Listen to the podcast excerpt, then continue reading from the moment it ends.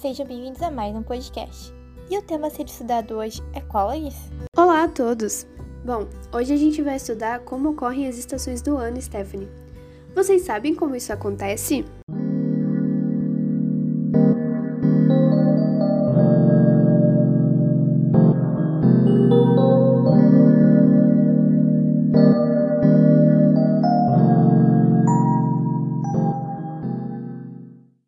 Como conhecemos, as estações do ano são apenas quatro: o inverno, a primavera, o outono e o verão. Mas como elas são separadas?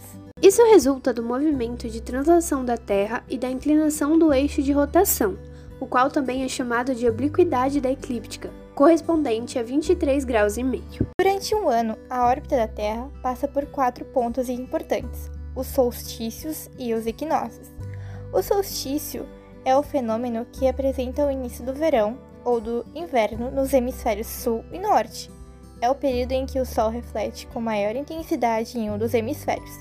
Isso ocorre devido à maior inclinação latitudinal em relação à linha do Equador. Com isso, há dois solstícios durante o ano, o de inverno e o de verão. Já o equinócio é o fenômeno que representa o início da primavera ou do outono. Com isso, os dois hemisférios recebem a mesma quantidade de luz, em que a luz solar acaba refletindo perpendicularmente sobre a linha do Equador, fazendo que a duração do dia e da noite sejam as mesmas. Esse fenômeno ocorre apenas duas vezes por ano. Mas como são essas estações? O verão pode-se notar que é a estação mais quente do ano.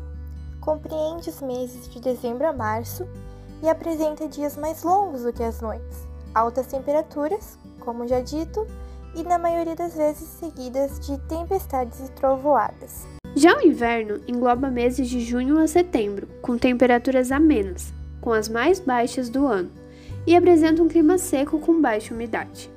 O outono compreende meses de março a junho.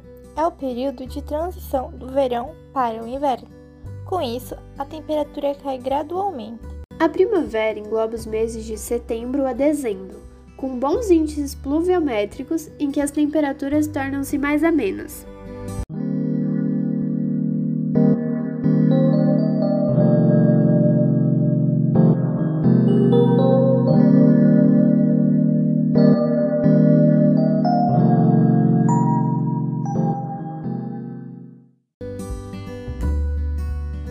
E aí, gostaram da aula de hoje? Eu achei super interessante, Stephanie. Espero que eles também. Então é isso. Agradecemos a todos os ouvintes. Até a próxima! Tchau!